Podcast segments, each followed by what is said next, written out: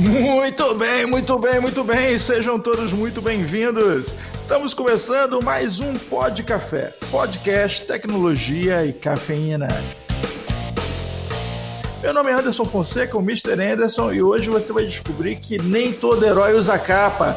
Você não sabe, mas você já foi salvo por um DBA. Aqui é Guilherme Gomes, Account Manager da Access Software, e hoje a gente vai entrar um pouquinho na vida de um DBA. Aqui é Diogo Junqueira, VP de Vendas e Marketing da Acessoft e hoje temos o prazer de receber nosso cliente, parceiro e amigo Juarez Araújo. Bom dia, eu sou o Juarez Araújo, cofundador da DBA Corp e pelo nome vocês já podem saber que é a casa do DBA. Pode ter certeza que entende um pouquinho de DBA. Né? É verdade. Agora aí, seja muito bem-vindo. Acho que o melhor jeito de a gente começar esse papo, para quem não está contextualizado, é o que é, né? Como vive o DBA, né? Quem são, onde estão, onde, onde habitam, como alimentam, como se reproduzem os DBAs. Fala um pouco para a gente aí.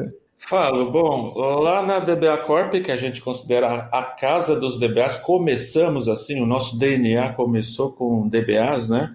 A vida de um DBA é o seguinte, o DBA ele está sempre pronto para resolver problemas. Então, assim, dificilmente o DBA ele é acionado para receber um bom dia, como vai, como tá sua, seu cachorro, esse tipo de como coisa. Como tá sua vida? Como tá sua vida? Tá precisando de alguma coisa? Não, o DBA geralmente ele é acionado para resolver algum tipo de problema. Então, basicamente, a vida dele, além de resolver problemas, é tentar antever esses problemas com a experiência que ele vai adquirindo ao longo do tempo. Então, basicamente, é isso a vida do DBA. Ele é um resolvedor de problemas, com ou sem é, capa. É, eu imagino. E eu imagino que é uma, uma das prioridades número um do DBA é ter certeza que o backup foi feito, né? Porque eu acho que na hora que ele chega lá, antes dele pensar em, em tomar o café, ele vai dar uma verificada se o backup foi feito, se está tudo certinho, para poder, em casos de emergência, fazer um restore correto. Seria mais ou menos por aí, ou, vamos dizer, seria onde começa o dia do DBA, Juarez? Perfeitamente. O dia do DBA começa exatamente aí. Ele começa fazendo um checklist de todas as funções vitais do banco de dados dos clientes para ver se não tem nenhum problema, se não aconteceu nenhuma anomalia e principalmente se o backup foi feito. É exatamente é. isso. A primeira tarefa do DBA é senta e passa por um checklist, faz um checklist no banco, e ver os sinais vitais que a gente chama do banco de dados. É, o, o, DBA ele, ele dorme e ele tem pesadelo com hacker chinês, né? Enquanto ele está dormindo do outro lado do mundo, está todo mundo acordado. O cara fica assim, é, é verdade. A gente costuma dizer que enquanto você dorme, tem um chinês acordado. Com certeza, literalmente. Não, 10, 20, 50, é, 1 bilhão. É, tem gente de, de, todos os perfis que escuta o, o nosso podcast, né? E eh, talvez as pessoas não tenham uma noção do quanto o banco de dados está ligado à nossa vida do dia a dia, né? Mas na verdade você não consegue dar mais um passo para lado nenhum sem esbarrar com um banco de dados trabalhando, né? Perfeito. Todas as informações que você tem, seja no aplicativo que você tem no celular, elas estão guardadas em um banco de dados. Então, um exemplo, para você fazer login no Facebook, as suas informações de login estão guardadas no banco de dados. Para você fazer uma compra no cartão de crédito, suas informações de cartão de crédito estão guardadas no banco de dados. Se você for olhar como se fosse uma pirâmide, na cadeia alimentar, o banco de dados é a base da pirâmide. Tudo é baseado em banco de dados. Então, é, uma planilha Excel é um tipo de banco de dados. Você começa a armazenar e depois começa a fazer as funções. Então, Access é um tipo de banco de dados e assim vai se sofisticando. Hoje você não vive sem banco de dados, não tem como. É isso que eu ia falar. Seria impossível hoje, principalmente na, na vida moderna, né, viver sem um banco de dados. A, a, tudo é baseado nele, né? Qualquer coisa que você faça, principalmente nesses tempos de pandemia, então, onde a vida é completamente digital, tudo que você faz, literalmente, está dependendo do banco de dados em algum lugar. É, o armazenamento. A informação ela tem que ficar armazenada no banco de dados para ela ser checada no momento que você vai utilizá-la. Banco de dados de pessoas, banco de dados de imagens, banco de dados de é, imagens de hospitais, esse tipo de coisa. Tudo, tudo, tudo é guardado em banco de dados. É uma coisa na qual as pessoas não, não, não pensam muito, né? Não é uma coisa que está necessariamente ligada ao raciocínio de todo mundo, mas está aí na, na, influenciando altamente a nossa sociedade. Eu posso até dizer que a gente teve aí a era do bronze, né? Ferro e tal, e a evolução nós estamos vivendo talvez a era do banco de dados, cara, porque está tudo acontecendo ali. Sem, sem isso, nada do que a gente está vivendo hoje de revolução digital seria possível, né? É, é, a gente está vivendo a era da informação, né? Lá, lá na empresa nós cunhamos uma frase que diz o seguinte: todos na sua empresa têm um plano de saúde e o seu banco de dados. Uh.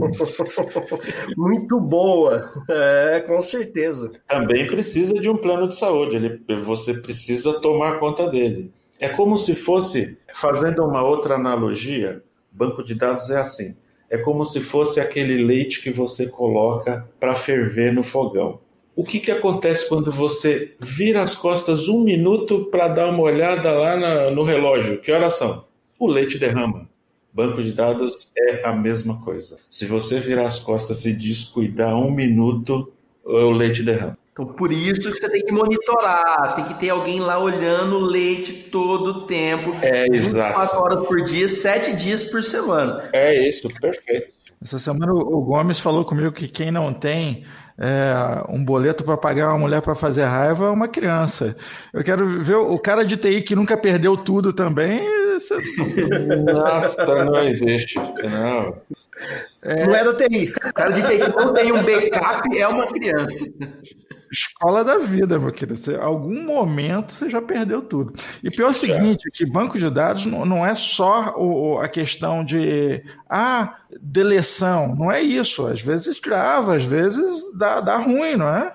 Isso, às vezes ele dá ruim. O, o banco de dados ele é complementado pela infraestrutura, né? Seja ela em nuvem, seja ela on-premise. Então é um conjunto. Você começa na, na base da pirâmide a fazer o checklist do banco de dados e nas suas dependências. Então, ele depende de servidor, ele depende de memória, depende de disco, ele depende de uma série de outros fatores. O banco de dados ele é um componente de armazenamento e ele depende de outros fatores para funcionar. Então, é, você me lembrou de algo que é uma música do, Pink Floyd, até que tem Us or Then, é, or, us or them, né?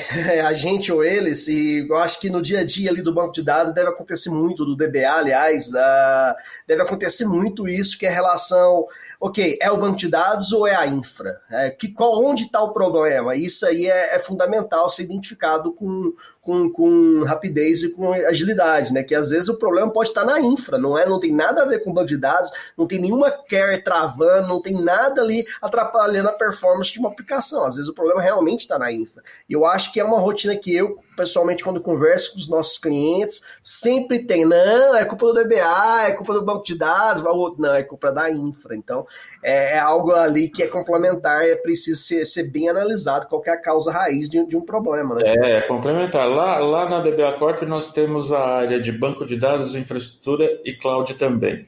Então, o DBA ele identificou um problema na infraestrutura. Ele sabe que é um problema da infraestrutura. Ele já pega o colega dele do lado e já aciona e fala: olha, o banco de dados não está performando, ou ele está com esse tipo de problema por conta dessa alocação de memória, ou por conta de estar tá falhando alguma coisa na infraestrutura. Então, assim, é um complemento, é aquilo que eu falo, é a base da pirâmide é o banco, aí depois vem a infraestrutura, depois vem servidores, depois vem internet, depois vem uma série de, de outros fatores que também influenciam na performance do banco. É, e quando você fala de pirâmide, se a parte lá de baixo perde performance, se o banco de dados perde performance, você vai impactar, às vezes, uma operação inteira. Pensa um e-commerce que o site lá está demorando muito para rodar uma query de uma busca. E o problema é de infraestrutura. Se o cara fica ali batendo cabeça para descobrir onde é o problema, quanto de venda esse cara não pode perder? E se a gente fala isso de uma instituição financeira, quantidade de transação que o cara deixa de fazer por causa de uma lentidão, às vezes o banco não chega a parar, mas uma, uma, uma lentidão excessiva pode causar é, um impacto gigantesco numa operação. Isso, sem dúvida nenhuma. Um exemplo que, que eu costumo dar, né? E isso já aconteceu em um dos nossos clientes, que é o seguinte: uma grande indústria ela produz uma série de, de eletrodomésticos, vamos dizer assim, e na hora que o caminhão ele é carregado, você tem lá um banco de dados operando para o caminhão ser carregado com a quantidade correta. É, e depois, quando ele vai sair para fazer a, o frete, para fazer a logística, é emitido um documento na hora, é, dando aquele conhecimento de que o caminhão está saindo, vai ter tal rota e, e é a hora dele sair. Imagina se o banco de dados para nessa hora. A fila de caminhões que não vai se formar dentro da empresa. Isso já aconteceu, nós já presenciamos isso. Era uma empresa que é, tinha suporte de banco de dados, mas não tinha monitoração proativa, que é o que a gente sempre fala para o cliente fazer. Se tivesse a monitoração proativa, este problema já teria sido antevisto. Então, já estava alarmando em algum lugar, ou na infraestrutura, ou no próprio banco de dados, que estava tendo um problema. E era um problema relativamente simples de ser corrigido. Só que parou uma operação de logística. A monitoração é uma coisa essencial. Já são nove horas. Faça o backup. Não, precisa não. Deixa esse backup pra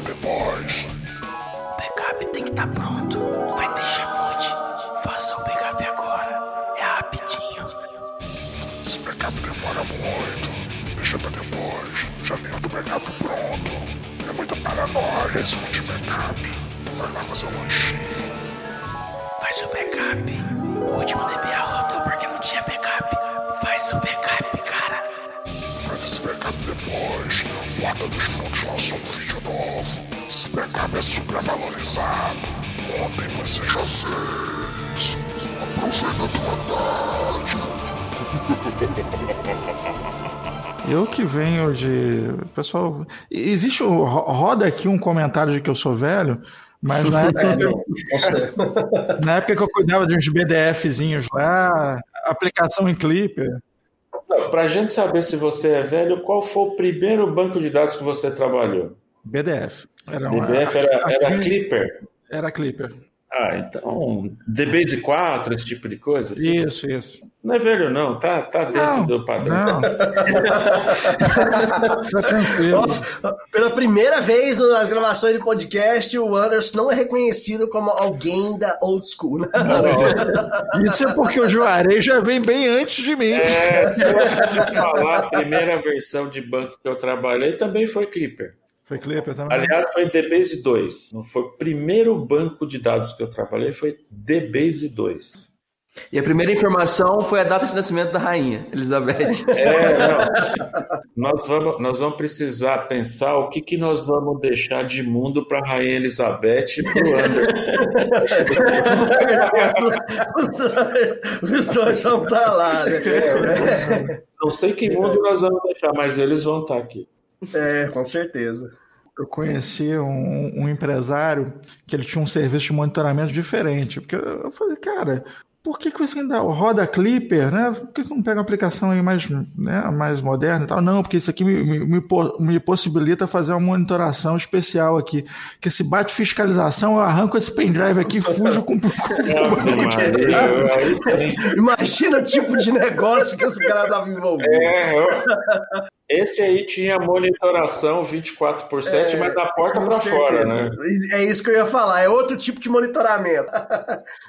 mas você falou aí de proatividade. É, hoje em dia, no mundo atual, as empresas que não se preocupam em serem proativas em relação ao banco de dados, que são reativas, elas são, vamos dizer, estão perdendo muito dinheiro, né? Porque é, pode parar muito tempo, pode ter problemas graves ser corrigidos, né? E pode e ter, e parar por problemas bestas, que, é, que, que nem você falou, Juarez, às vezes dava para você ter sido identificado antes, ser alarmado antes. Então, ser proativo lá dentro de qualquer empresa no mundo atual, se, se você se você está ouvindo aí, se tem uma empresa ou você está pensando em montar uma empresa, você tem que ser proativo, senão você já vai ter problemas. Isso sem dúvida nenhuma. É, é para você hoje, nos dias de hoje, imagina a grande quantidade de informações que são inseridas e alteradas no banco de dados em tempo real. Se você não ficar de olho nisso, o banco de dados pode ser degradar, é, pode entrar um dado ali não consistente, um dado inconsistente. Então, se você não é proativo, se você não monitora, se você não olha os sinais vitais daquilo que está acontecendo, certamente para. É, é 100% de certeza. Não é se, é quando vai parar, né? É, se é Quando quando, vai- né? Não, é quando. É a questão de quando vai parar, exatamente. E uma coisa que, que eu tenho certeza que impacta bastante na vida do, do DBA e na, no- nos bancos de dados são aquelas cares malucas que os devs costumam inventar, né? Tem umas cares aí que às vezes é, são maiores do que poder, deveriam ser, é, poderiam ter ser simplificadas, então é fundamental também o pessoal de desenvolvimento ali estar alinhado com, a, com o pessoal, com os bancos de, com os DBAs, para ter certeza que aquela care maluca que ele inventou ali, Gugana, às vezes, entendeu? Grande demais, não está afetando a performance do, do banco de dados, né, né Juarez? É isso, sem dúvida. Eu costumo dizer assim: eu costumo dizer que o melhor desenvolvedor é aquele que fez um curso de DBA. Porque quando ele fizer, quando ele fizer uma query, ele vai saber como aquilo vai funcionar por dentro do banco. Então, ele entendendo a estrutura do banco, entendendo como funciona, ele pode pegar uma query do Google. Ele melhora essa query do Google e vai fazer ela rodar direitinho. Porque assim, o desenvolvedor ele não testa é, performance, ele testa funcionalidade. Exato. Então ele chega aí- ali e fala assim: eu quero calcular o dígito verificador do CNPJ. Para ele, não importa se tem 10 bilhões de CNPJ, se tem um. Ele vai testar com uma massa de dados não crítica. Então, ele não vê performance. Ó, demorei cinco minutos para calcular um CNPJ. Ele vai saber que não é performático. Agora, demorei cinco minutos para calcular 100. Para ele, tá bom. Só que potencializa isso para um milhão, dois milhões, dez milhões, pronto. Aí é um problema. Então, assim, o, o, para mim, o melhor desenvolvedor é aquele que faz curso de banco. Porque Com ele sabe certeza. como, como funciona lá dentro. É, e eu já vi muita, muita história aí de desenvolvedor querendo culpar o banco e, o e a gente tendo que ir lá mostrar que é a carry, juntar desenvolvedores seniors, às vezes da Índia, para mostrar, falar, cara, sua carry aqui tá mal desenvolvida, deixa a gente arrumar ela para você, você vai entender e explicar, porque o, o- o DBA sozinho não conseguiu provar isso para os diretores da empresa que o problema estava no desenvolvimento da carry, não ali no- na performance do, do banco de dados. E, e o problema muitas vezes é, é justamente o que você falou. Ele, ele, ele trabalha sem levar em consideração a, a quantidade de, de informações, de data, de, de data que, que vai ser utilizado no dia a dia. Ele utiliza uma amostra muito pequena da realidade. E aí é um problema que os devs hoje têm que se pensar, né, se colocar nos pés ali do DBA. Se não tiver o curso, que às vezes muitas vezes não tem, mas está muito alinhado com o DBA na hora de desenvolver. Eu acho que ali é, é uma é, é algo fundamental para sua aplicação rodar em, em grandes empresas em, em grandes e ter boa performance. Sim. Existe hoje algumas ferramentas que antes de você colocar uma query em produção, você roda essa query simulando milhões de registros, simulando vários milhões ou bilhões de linhas para você fazer. E ela te aponta onde estão os erros destas queries, baseado numa série de, de, de fatores inteligentes que ela tem por trás e de tudo que já aconteceu por trás. Então, antes de você colocar uma query em produção, passa pela ferramenta, alinha com o DBA, o DBA olha, vê se aquela query está adequada e aí sim vai para a produção. Só que existem as queries emergenciais, né?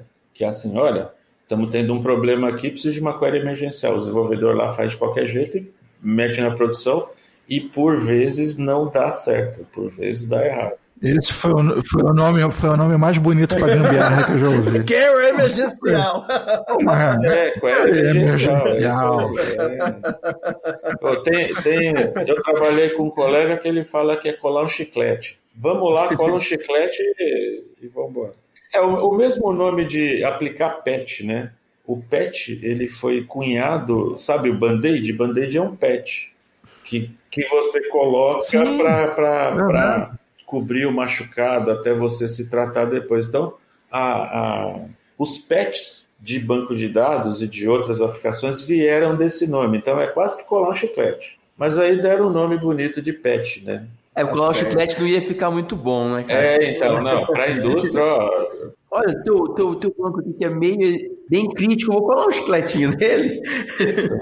Tudo bem que em, em background você sabe que está colando o chiclete, né? Mas já tem até um nome bonito para isso, que é workaround. Workaround é. Ah, Isso, workaround nada mais é de colar um chiclete. Então Que é uma você, gambiarra. você tem um problema. Esse problema ele vai passar para o pessoal de desenvolvimento de produto. Vai demorar uns 30 dias para o pessoal conseguir desenvolver, tarará, testar e tudo mais. Aí você pergunta, tem um workaround? Aí o cara fala, tem, tá aqui, ó, mastiga esse chiclete aqui, cola ali que vai funcionar. Vai resolver o problema, entendeu? eu, eu tive semanas, faz umas semanas, eu falei com a minha esposa, eu falei, ó, eu vou comprar uma gambiarra pro quintal. Aí ela falou assim, nossa, vai comprar a gambiarra? Eu tô cansado de ver você fazer gambiarra, você vai comprar. Não, pô, gambiarra é aquele fiozinho com as lâmpadas, né? Com várias Ah, é lâmpadas, o nome daquilo é gambiarra. sabia, não. Não vai ficar bonito. Eu não sei se foi aquilo que deu o nome para gambiarra que a gente usa. Ou os vice-versa, né? etimólogos de gambiarra. Mas falando em gambiarra, falando em workaround, você já deve ter esbarrado com algumas catástrofes. aí, Já né? algumas, assim, vamos dizer, a gente esbarrou com catástrofes de erro humano. Erro humano que eu falo é, o DBA cometeu um erro, ele, a intenção dele era fazer uma coisa, ele foi lá, fez essa coisa, só que num ambiente diferente daquilo que ele queria. Isso era muito comum acontecer, hoje não é mais. Hoje existem alguns mecanismos que te protegem de fazer isso. É como se fosse colocar o chip no celular. Tem aquela orelhinha cortadinha assim, que aquilo lá é, é Informa o jeito certo de o colocar jeito o certo chip. de você colocar. Isso, exatamente. Só serve pra isso aquela orelhinha. É anti, é, é anti-bios, né? É, é isso, antivírus. Catástrofes, nós já tivemos algumas que é assim, é, por falta de você estar olhando os bancos de dados em um cliente, tem uma área do banco de dados que ele vai gravando as transações que você está fazendo dentro dele em arquivos físicos para depois ele descarregar e depois dar como efetivadas as transações. Se você não monitora essa área, que a gente chama de área de archive log, essa área é uma área física que está em disco, e se ela encher, o banco simplesmente para, porque ele não tem onde Não tem gravar mais as transações. Isso. Ele para, fica parado, até essas transações serem descarregadas. Só que assim, existe um tempo para ele fazer isso, para ele acumular e depois descarregar. Então ele pode ficar esse período parado, o banco parado, ninguém sabe o que é, ó, o banco parou. Ele está com a ampulheta aqui e não passa disso. Então, assim, isso pode causar uma catástrofe, porque é aquilo que eu falo, numa corretora de valores, se você ficar 15, 5 minutos parado, dependendo da quantidade de transações que você tem, a quantidade de dinheiro que você perde é gigante, porque a cotação da ação ela varia em segundos. Se você põe uma ordem de compra naquele momento e você sabe que vai subir, a tendência é subir. Põe uma ordem de compra de 25 reais, ela vai subir para 27, o quanto você não perdeu em milhões? Nossa senhora. Por uma coisa simples, é, é quase que banal, faz parte do dia a dia, mas que você tem que estar de olho. Esse é um sinal vital do banco de dados importantíssimo para você olhar. Então, assim, são coisas que provocam catástrofe. Eu costumo dizer que um avião ele não cai porque você aperta um botão lá e ele cai. O avião ele cai por um conjunto de fatores que começa em terra e vai até a queda do avião. É a mesma coisa uma parada de banco de dados, é um conjunto de fatores que vai fazer o seu banco de dados parar ou acontecer uma, uma catástrofe. Ou é um BIOS que pôs a mão e fez parar. Isso, isso também acontece. O erro humano ele não pode ser descartado porque às vezes tem o desgaste, às vezes tem é, O estresse do dia a dia, o estresse do dia a dia, uma série de fatores que você tem que, que considerar. Então, o erro humano também faz parte de, da, da equação inteira. Um picape esquecido. O banco de dados travou. O meu sistema não funciona. Oh, e agora? Quem poderá me ajudar? Eu, DBA! Somos todos humanos, né? Pelo menos achamos que. achamos Talvez que os reptilianos por aí, não sei. É, de 2020 eu espero tudo, né? Mas é, de função para função muda o grau de responsabilidade. Né? Você pensa lá num engenheiro que desenhou um prédio e tal, ou do cirurgião que chega de manhã no hospital e fala assim: eu queria um raio-x do paciente, falando, não, o que fizeram na cirurgião, até porque tá faltando uma tesoura aqui. pode, pode ser que acidentalmente tenha fechado essa tesoura dentro do cara. É. Né? É, você vê que assim, é, existe um- uma série de responsabilidades dependendo da função. A função do DBA hoje ela é uma função extremamente primordial dentro das empresas, porque, como nós falamos, tudo depende de banco de dados. Seja ele independente do fabricante, depende. Então, a função do DBA hoje é uma função extremamente é, crítica, vamos dizer assim. Então, é, imagina você é, que o DBA não fez o checklist de manhã para ver se o banco de dados estava com algum problema, ou não- nem sequer fez um login no banco para ver se estava com problema, e abriu o pregão da bolsa. Nossa. O pregão da bolsa ele é composto de 85 corretoras, quase 500 mil ou 600, 700 mil pessoas físicas transacionando. Então, assim, não tem, é, é extremamente crítico. Não é o banco de dados da bolsa que é crítico, é o banco de dados da bolsa e os operadores do banco de dados da bolsa, que são críticos. Com certeza. É, ne- ne- ne- nesse, nesse cenário aí, um, um DBA hoje trabalhando assim, uma boa solução de monitoramento e gerenciamento é, é, é mais ou menos um, um soldado da guerra sem arma, né? Ele não consegue fazer nada, vamos dizer assim. Ele precisa realmente ter boas soluções que vão informar ali, tra, tra, output as informações que, que ele precisa para o seu dia a dia. Senão a vida do DBA pode se tornar realmente um verdadeiro é, inferno astral, vamos dizer assim. É, sem dúvida. É que assim, todo DBA, quando ele começa, ele tem uma caixinha de ferramentas própria. Ele cria algumas queries que vão ajudar ele no dia a dia. Pode perguntar, todos os DBAs têm a sua caixinha de ferramentas. Por quê? Porque isso faz parte da vida dele. Tem certas coisas que ele tem que olhar e tem certas coisas que ele tem que olhar rápido. Então ele vai lá, roda a query dele, já tem o resultado, olha, aqui tá legal, aqui tá bem, aqui não tá.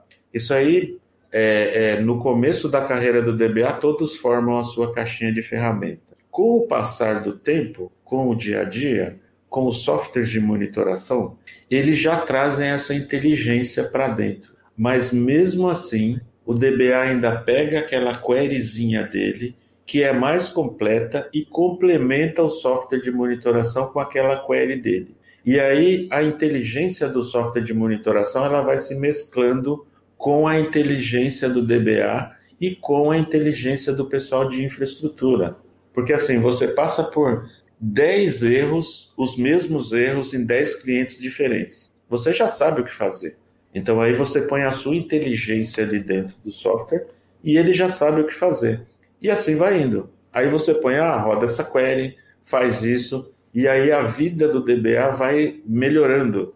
Ele vai deixar de ficar apertando o botão para ter funções mais nobres, como é, determinar para que tipo de coisa o banco de dados serve, melhorar a performance dele, começar a quebrar em partições os bancos de dados para ter melhor performance. Então, o dia a dia, a inteligência dele passa a vir junto com o software de monitoração ele acaba por, por colocar a inteligência dele lá dentro. Legal. Você falou, falou algo aí, é, hoje a gente tem nas empresas, a, a, grande maioria das empresas tem mais de um tipo de, de banco de dados, né? Desde de, dos tradicionais até bancos de dados NoSQL, vamos dizer assim. É, na sua opinião, já que a DBA Corp é a casa dos DBAs, tem um, um, um banco de dados melhor ou mais performático ou depende? Qual que é a opinião de vocês? Pergunta difícil. É, não existe um banco de dados melhor ou pior. Existe aquele banco de dados que serve para a sua necessidade. Então, se você vai fazer um e-commerce, não adianta você colocar um banco de dados pesadão para o e-commerce, porque o banco de dados pesadão ele é para DW, ele é para Data Warehouse, ele é para BI, ele é para outro tipo de, de função, vamos dizer assim. Então, existem tecnologias de banco de dados que é, um fabricante disponibiliza, ele tem dentro do banco de dados aquela tecnologia e o outro não tem. Se você estiver construindo uma aplicação que usa a tecnologia, você vai ter que usar aquele banco de dados. Mas se você não tiver precisando daquela tecnologia só de armazenamento, você escolhe qual é o melhor para você. Então, por isso que hoje tem uma série de fabricantes e cada um procura ter uma tecnologia diferenciada dentro do seu banco de dados, porque ele sabe que em algum momento vai servir para determinado número de pessoas. Então é um negócio, né? Cada macaco no seu galho. É, exatamente. É assim, as pessoas procuram desenvolver a tecnologia baseado naquilo que vai no ser nicho, usado, no nicho, esse tipo de coisa. É, exato, exatamente. Então não tem, não tem o melhor ou o pior.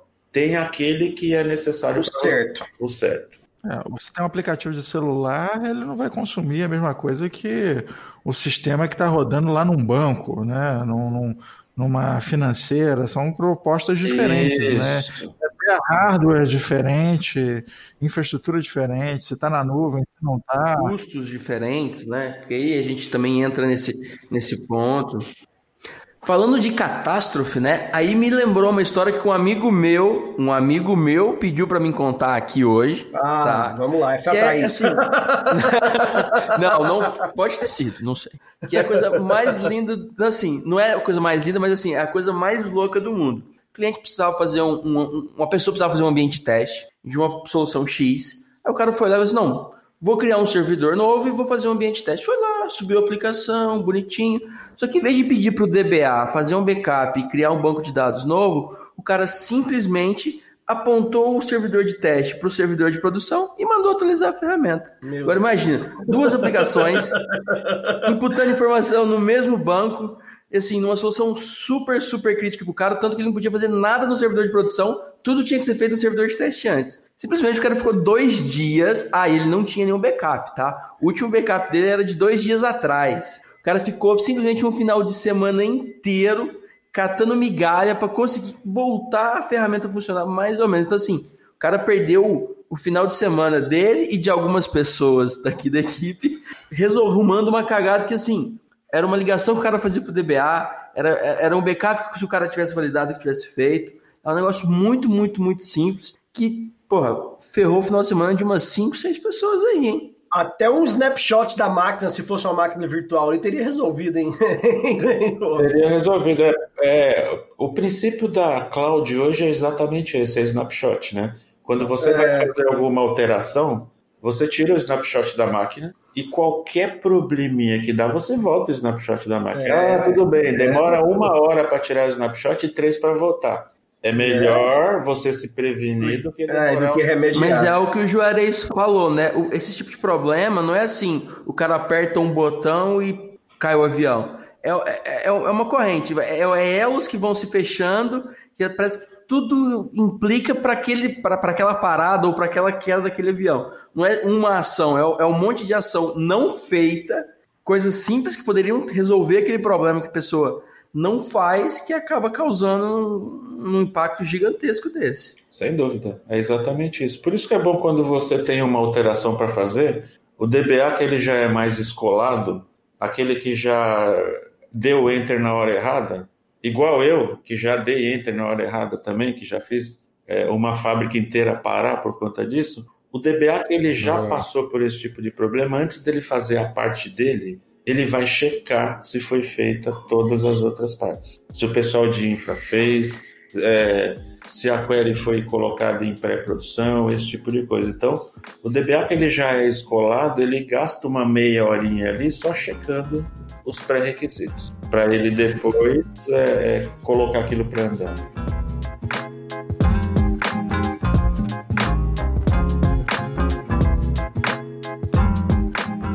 Voltando a falar do, do, do, avião aí, é mais ou menos como o comandante e o copiloto ali faz todo o pré-check de voo antes de decolar, né? Eles têm que fazer uma série de conferências ali para ter certeza que aquele avião está pronto para voar. E às vezes é ali naquele momento que, que acontece a falha. Uma, uma, um, um, cross-check que não foi realizado corretamente, ou uma confirmação que foi realizada e não estava no, no ponto correto. Então, é, é, fundamental isso aí que você falou, Juarez, né? O cara só ter certeza, mesmo que não dependa dele, depende de uma série de outras pessoas, ele ter certeza ali que tudo foi feito antes dele mudar, porque senão, a, com certeza, muitas vezes a culpa cai em cima dele. É, foi ele que apertou o botão, né? Exatamente. Então, assim. Ninguém vai falar que foi o cara de abastecimento lá que é. esqueceu de, de, de, de, de, abastecer, entre aspas. Né? Depois, né? bem, depois na investigação, vamos dizer assim, no root cause analysis, vão ver onde está é? o problema, mas o, o mal já foi. Mas vai demorar. Até lá você já não tem mais emprego. já, mal já foi feita, o noticiário já tá lá, a culpa é do DBA, o vilão, enfim é fundamental fazer o cross-check, ter o checklist. E aí é um outro ponto que eu acho fundamental para a vida do DBA é documentação, né? Ele documentar toda, principalmente as changes, ele ter ali tudo uh, organizado, ter, ter o material dele pronto para poder é, é, certificar que está sendo feita de forma correta, fazendo a, a change, o processo de change está obedecendo as melhores práticas também. Sim, né? exatamente. Esse é um grande problema que todas as empresas passam a documentação. É, por isso que as empresas elas implementam por vezes os sistemas de chamados, porque no sistema de chamado tem o passo a passo do que foi feito para debelar aquele problema. Ou se foi um alarme que foi no banco de dados, tem o alarme, tem o banco de dados, a hora, o que aconteceu, qual o problema está acontecendo. Baseado nisso, já é a informação daquilo que você tem para fazer.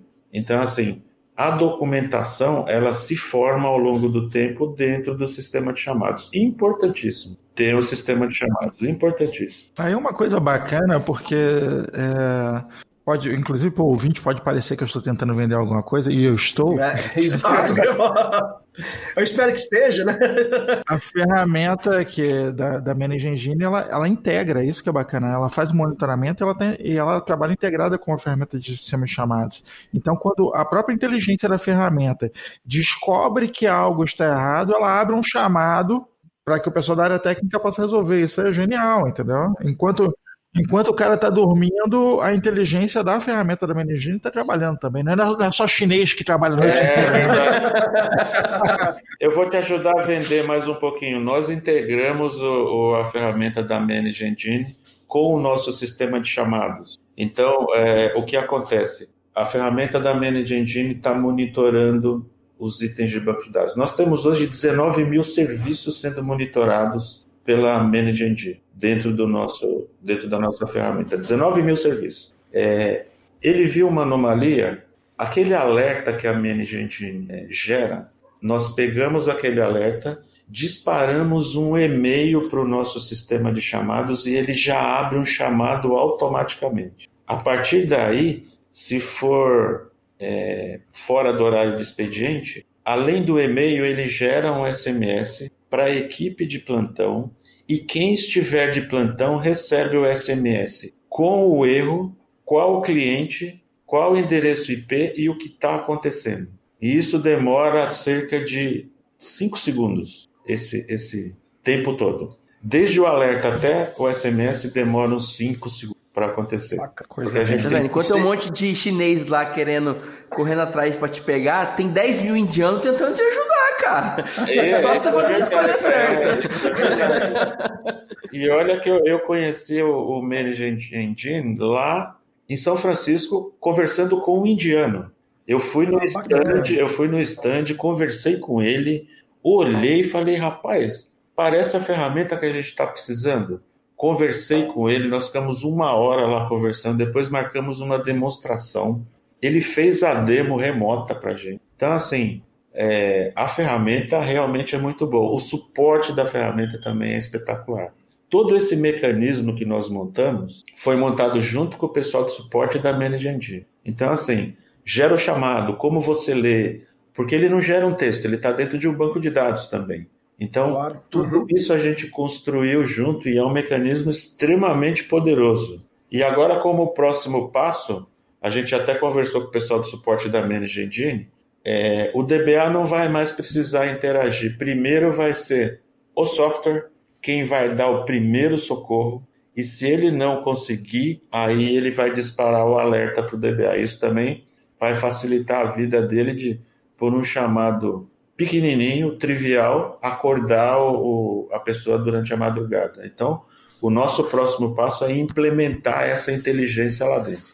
Ele vai lá, o, o Application Manager, né, que é a solução da que nós estamos falando, pode ir lá dar um restart, por exemplo, às vezes na, na aplicação e tentar ver se isso resolve. Seria mais ou menos isso, né, né É isso. Nós, nós já fizemos um levantamento dos problemas mais triviais que, que acontecem nos clientes. A gente está fazendo um analytics, de dizer assim. Nós levantamos os problemas mais triviais, passamos para os DBAs e para o pessoal de infraestrutura e falamos assim: qual é o passo a passo que você usa para resolver esse problema? Então, eles listaram o passo a passo que eles usam para resolver esse problema e nós vamos colocar esse passo a passo dentro da ferramenta. Aí depois. Legal, isso é, vai ficar, vai facilitar bastante aí. Vai, vai, quanto mais automação a gente tiver nos dias de hoje, é, facilita. Imagina, você falou 17 mil serviços, né? 19 mil. 19 mil serviços. Imagina, você tendo esse tipo de automação de inteligência trabalhando para você, realmente ganha agilidade e, e poderio aí na, na, no desempenho e nas resoluções dos problemas triviais. Ah, sem dúvida. Se a gente não tivesse colocado um pouco de inteligência lá dentro, desses 19 mil serviços, se 10% só alertar a madrugada inteira são 1.900 serviços. Imagina. não tem como, não tem como. A ferramenta ela é boa e ela te permite colocar a sua inteligência lá dentro. E isso vai se sofisticando cada vez mais, assim. Com certeza, vai evoluindo, né? É, a intenção dela é justamente fazer com que o número de chamados caia. Porque uhum. aí você não acorda o profissional para fazer trabalho braçal. A quantidade de horas utilizadas para resolver problemas nos clientes também diminui o que, o que eles vão gostar, para você não despender tantas horas. Né? Então, é esse tipo de, inteligência que a gente vai colocar como próximo passo. Eu, eu sou fascinado pelo que o pessoal da Managing Engine faz. É, eles têm essa coisa de integração, porque eles têm muitas ferramentas, né? Então, é, essa coisa de uma, uma fala com a outra é algo essencial que eles levam em consideração, né? Acho que um dos grandes problemas, até um dos grandes empecilhos, eu acredito que é, o que atrasa a nossa evolução, né, o que reduz a velocidade em que a tecnologia avança, é a dificuldade que nós temos de integrar coisas. Né? Nós temos aí várias ferramentas que uma não fala com a outra. Né? Tem várias empresas aí que tem várias ferramentas, você tem ferramentas trabalhando em paralelo, e aí você consulta de uma, que aí você cruza a informação com a outra, que aí você tem, não, peraí, mas eu tenho que olhar mais aquela ali também. E essa falta de integração, cara, isso atrasa. Eu digo que atrasa a evolução no geral, assim, para a gente, enquanto humano, a gente tinha que ter padrão para tudo. Eu acho que isso tem que acontecer. Inclusive, vocês, qualquer um que tenha qualquer grau de poder, que esteja me ouvindo, dê atenção para isso, pelo amor de Deus. As coisas têm de ser integradas. Né? Eu tive. Eu mandei uma mensagem para o pessoal do governo. Estavam criando aí um, um novo cartão de identificação. Eu falei, gente, por favor, Crie um método onde você fa possa fazer gestão de identidade pessoal direto por esse cartão de identificação. Olha que coisa mágica, você nunca mais preencher um cadastro. Você chega em, em, em, em um hotel, você dá seu número de identificação e aí vem uma notificação no teu celular na hora. Deseja compartilhar tais informações pessoais, seu endereço, isso, Ok, pum, acabou, você não tem que preencher nada. Meu Deus, tem tanto lugar que você entra, você tem que preencher duas, três vezes a mesma coisa. É, é desesperador. Então você vai fazer uma compra, você tem que preencher um monte de coisa. Falei, gente, a gente precisa integrar as informações. O cara que tem um banquinho de dados aqui, junta aquela informação, a gente tem que caminhar para isso de alguma forma, né? E a Managing já está esse passo à frente, né? A Managing já trabalha com conceito de integração, com um monte de ferramenta que fala uma com a outra, uma manda um recadinho para a outra, a outra vai lá e age, você consegue fazer uma automação, você consegue fazer um monte de coisa desse sentido. Eu, isso me encanta. É verdade. Você sabe que eu li uma reportagem de que existe no Ministério da Fazenda um plano para que o CPF seja a sua chave de, de identificação.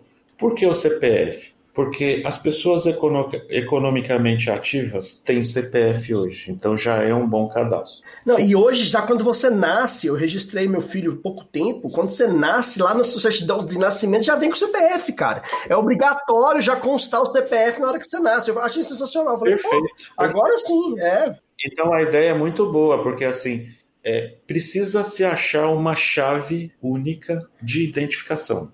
Então existem duas hoje, ou é a digital ou é o reconhecimento facial.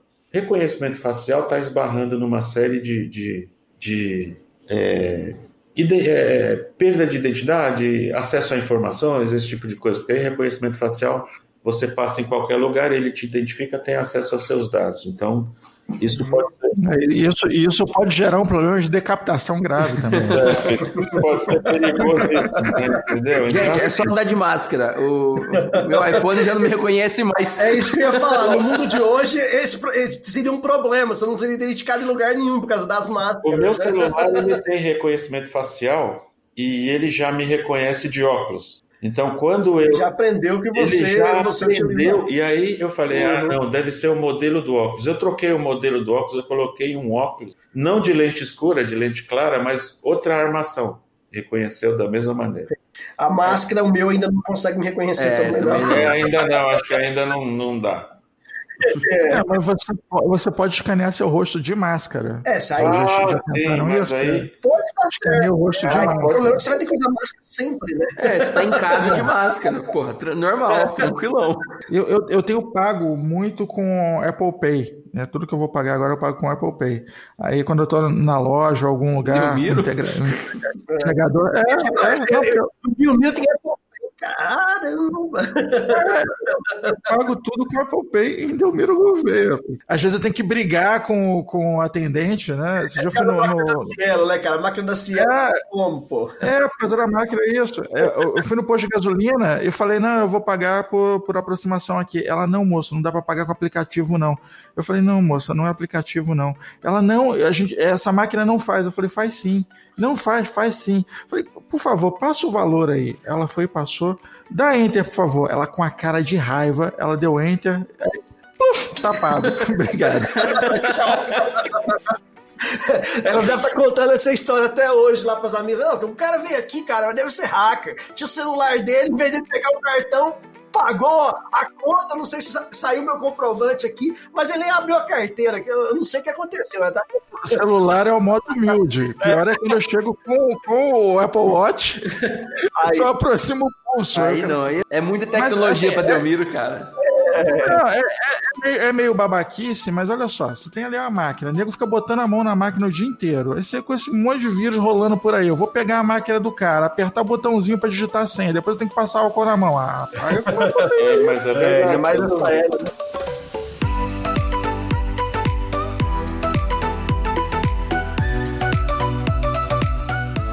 O, o que nós vamos aprender nessa época de pandemia é justamente isso. É que o contato ele vai se tornar uma coisa, eu não diria é, trivial, mas ele é não ter mais contato, principalmente com objetos, esse tipo de coisa, vai se tornar uma tendência. Isso é um fato. O cross contamination é muito grande, né? Então, assim, eu, é, a- se você puder evitar tocar em locais que tem muito, muito outros contatos, pessoas en- entrando em contato, melhor, né? Então, ah, Tem coisa mais Imagina triste que se- chegar em casa e ter que lavar todas as compras, cara? Puta merda.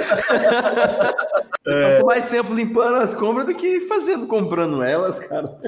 não, isso é verdade. Você sabe, você sabe que há três anos atrás eu fui nos Estados Unidos e eu comprei na Amazon um descontaminador de celular. Você já era, já tinha uma visão. Um homem à frente do seu tempo. É porque eu, eu tinha visto uma reportagem que o celular a gente usa ele durante o dia, põe no bolso, põe na mesa, põe não sei o que, põe no ouvido, né? Passa o dedo e ele fica daquele jeito lá, né? Durante o dia. E aí eu vi a reportagem que aquilo desbacterizava o celular em 99%. Eu comprei uma maquininha daquela, é uma luz ultravioleta que tem dentro. Você coloca o celular, vira, ela acende a luz, em cinco minutos ele descontamina. Pensa. Que massa, cara. Hoje em dia você tá fazendo sucesso pra caramba com essa maquininha sua. Rapaz, ela, ela tá lá no escritório. Tá lá no escritório. Para quem for lá, eu deixei ela lá. Para quem for lá, a primeira coisa que faz, bota o celular, descontamina e tá bacana. Quando eu comprei, ninguém acreditava que funcionaria. O pessoal falou, mas tá louco, comprou um Cara, doido, né? desse louco, né? Taraná, que nada. Há três anos atrás eu comprei isso porque eu li uma reportagem e achei interessante. Falei, olha, é uma boa, porque celular é uma fonte de contaminação grande, né? E aí comprei a maquininha. Hoje, para você descontaminar documentos que chega pelo motoboy, estão colocando numa caixa igual essa do celular com luz ultravioleta e fica lá 10 minutos para poder descontaminar o envelope. Peraí que eu já tô entrando aqui no Mercado Livre. Eu quero uma caixa dessa pra colocar minhas compras, Você cara. quer saber, você quer saber se você cabe dentro da É, caixa aqui, também. aqui no condomínio tem. No condomínio aqui, o, o- o nosso síndico, ele, ele é, comprou uma caixa dessa, exatamente. Então, chega a encomenda, ele põe na caixa, fica lá descontaminando. Aí, depois de um tempo, ele liga para o apartamento e fala, olha, tem um envelope aqui para você ou algo parecido. Eu tava vendo aquele dublador, o Wendel Bezerra, é, o cara que du, dubla o Goku, né? Oi, eu sou o Goku. Ele botou lá no estúdio dele o mesmo esquema. É, eu não sei se é uma lâmpada, mas é um, é um aparato que fica descontaminando, porque os caras são dubladores, recebe gente de fora para gravar e tal. Então, no estúdio, o cara botou lá. Então, o estúdio do cara é uma caixa dessa agora, entendeu? Dentro do estúdio inteiro. O cara tá ali dentro e tá sendo descontaminado o Tem tempo uma todo. outra ideia aqui que também é, vai ser colocada no condomínio. Eu não preciso nem falar que o nosso síndico ele trabalha com tecnologia e inovação, né? É, isso que eu ia falar. Né? Sabe o que ele, sabe o que ele vai fazer? Ele vai. Pera, desculpa, desculpa interromper, mas o, o nosso síndico, no caso, não é o Juarez, Não, é, não, não, né? sou eu, não. Não, não, não eu, não. É, ele é um síndico que ele trabalha com tecnologia e inovação também. O que, que ele vai fazer? Eu achei a ideia fantástica também. Luz ultravioleta descontamina, certo? É, quando você entra no elevador, tem a luz normal, você se desloca e ninguém sabe se você deixou alguma coisa contaminante ali. O que, que ele vai fazer? Quando você sai do elevador, o elevador estiver parado, sem ninguém, vai trocar a luz. Ele vai colocar duas luzes ultravioleta para ficar descontaminando o ambiente enquanto o elevador estiver parado. Olha a ideia. Se tiver. É, tiver- Isso aí eu, eu falei para ele, lança essa patente porque você vai vender para o mundo inteiro. Vai, vai. A É, ideia- principalmente. Ideia do síndico aqui. Aí o que, que, ele, Tá legal, o que ele vai fazer para ele? Tem que convidar esse cara, síndico germofóbico high-tech, É, né? Achei a ideia fantástica. Muito boa ideia. Que massa, cara. É, realmente, assim, estamos num momento em que precisamos de soluções novas, criativas, para velhos problemas que estavam aí e não nos incomodavam, né? Mas agora é, é- é preciso, né? E, e é uma tendência, né? Você vê que uma coisa liga na outra, né? A gente está falando sobre monitoramento, e a verdade é que o monitoramento se tornou uma necessidade global para tudo, né? Tudo precisa ser monitorado, Tudo, né? Você tudo. precisa monitorar o banco de dados, mas você também precisa monitorar o elevador, precisa monitorar o equipamento, o documento que chega para assinar, né? Estamos numa situação em que é, não basta o nosso o, nosso olhar, né? Você não, não vai conseguir enxergar a olho nu com uma olhadinha tudo que você precisa enxergar, tudo que você precisa considerar. Né? Tem que ter uma inteligência por trás monitorando, tem que ter uma ferramenta por trás trabalhando. Isso sem dúvida, tem que ter. É assim, eu costumo dizer que os dados que você não vê ou os dados que você não tem te trazem a resposta. Porque os dados que você vê, eles já estão ali. Você já vai saber o que perguntar para eles. Mas e aqueles que você não vê? Tá aí o grande segredo. Rapaz, ó, isso é frase de camiseta. É, eu ia falar isso. Porque é, é exatamente essa parada, são os dados que você não vê, né? Tudo, tudo aquilo que está demandando pesquisa é justamente que a resposta está onde você ainda não viu. Né?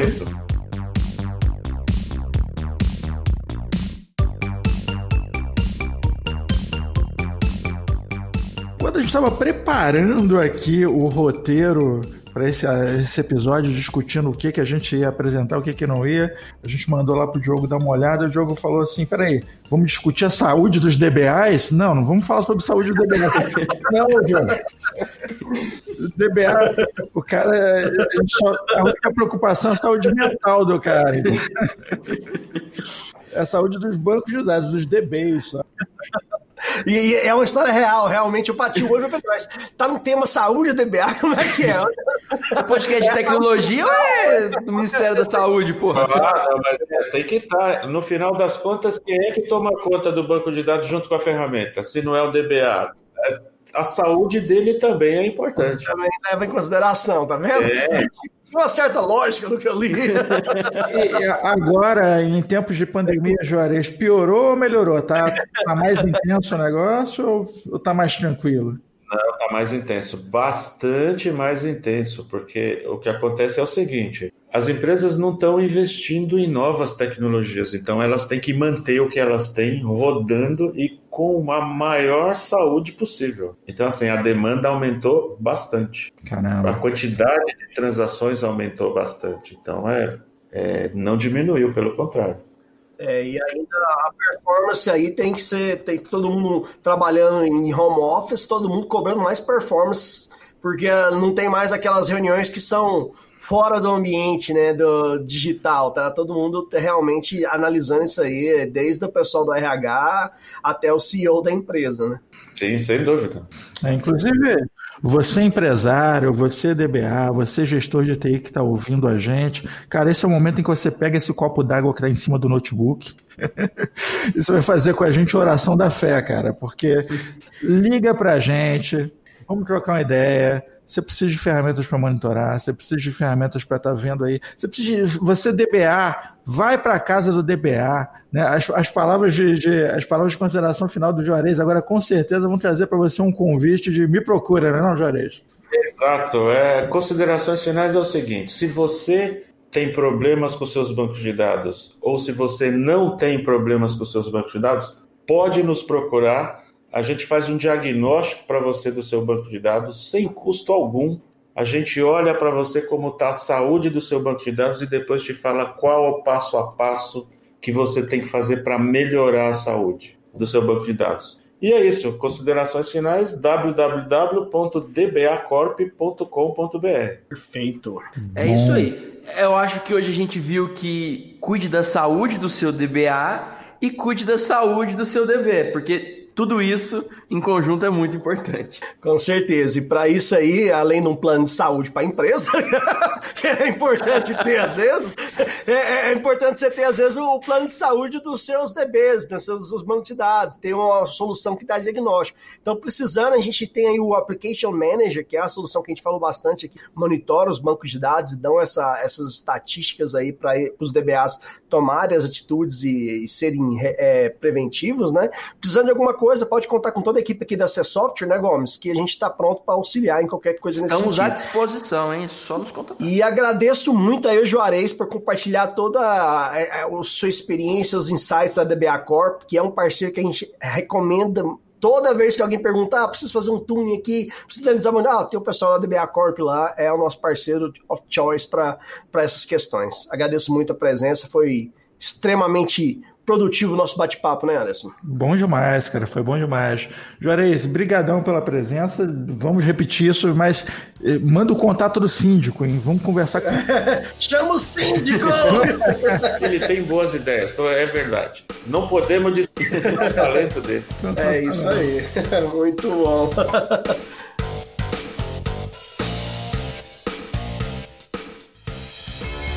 Este podcast é um oferecimento AC Software, liderança em soluções para gerenciamento de TI.